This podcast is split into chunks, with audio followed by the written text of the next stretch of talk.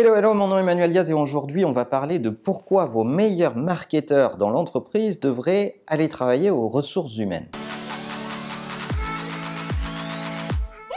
Alors s'il y a deux populations qui ne se parlent jamais dans l'entreprise, par le passé on disait souvent que c'était le marketing et euh, la DSI ou l'IT. C'est de moins en moins vrai avec le digital qui les oblige à travailler ensemble, mais aujourd'hui il reste deux populations dans l'entreprise qui se parlent quasiment jamais, c'est le marketing et les ressources humaines, ou le people management ou le talent management, appelez-le comme vous voulez, mais en tout cas ces deux entités parlent quasiment jamais. Si le job du marketing, c'est de vendre, de bien vendre et de fabriquer des expériences clients réussies, le job des RH ou du, people management, que je préfère appeler comme ça, c'est de s'assurer qu'on délivre bien avec les bonnes équipes, le bon niveau euh, de compétences et dans de bonnes conditions pour les gens qui fabriquent. Pour autant, dans le people management, chez les DRH, je vois encore des lacunes énormes sur la culture de la data, la culture de la segmentation, la culture euh,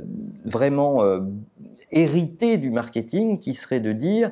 bon ben voilà, qui est-ce que je cible, qui est-ce que j'ai envie de recruter, est-ce que j'ai envie de parler à tout le monde ou de cibler une population particulière, et lorsque vous regardez entre les lignes, ça, typiquement, c'est du marketing à l'intérieur du people management. D'autre part, il n'y a pas de culture de la vente dans le people management. Elles savent rarement vendre le poste, vendre le projet d'entreprise. Elles savent rarement vendre pourquoi un projet interne doit être important, priorisé, expliqué, communiqué avec pédagogie parce que un projet interne comme un projet externe, c'est un projet qui résout un problème, qui adresse une problématique. Donc c'est frapper au coin du bon sens que de se dire qu'il doit y avoir une culture de la communication et du marketing à l'intérieur des projets internes, et donc une culture de la vente et une culture du marketing à l'intérieur du people management. C'est pour ça que régulièrement dans mes conférences, je plaide pour que dans les parcours d'entreprise,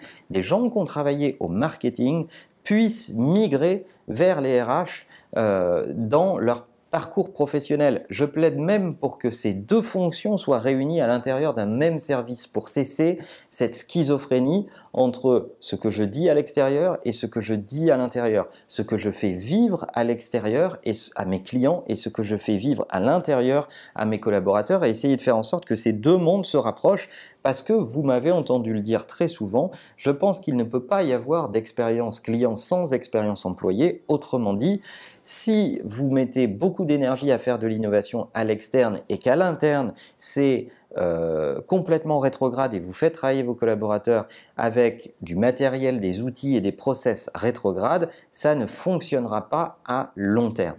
Alors posez-vous cette question, Dites-vous comment je peux faire se réunir ces deux services entre eux, comment je peux les faire travailler ensemble euh, plus euh, communément et comment je peux faire pour faire en sorte de créer des ponts entre les fonctions marketing et les fonctions RH régulièrement, voire même des réorientations de carrière. Ça m'intéresse beaucoup de voir si vous vivez dans des boîtes des choses qui peuvent ressembler à ça et si vous avez pu constater des éléments de progrès colossaux. N'oubliez pas de partager cet épisode avec les gens de votre entourage qui peuvent être intéressés par cette thématique. N'oubliez pas non plus que l'ensemble de ces épisodes sont également disponibles en audio, en podcast sur iTunes. Et en attendant, que la meilleure façon de marcher, c'est de vous abonner. À bientôt.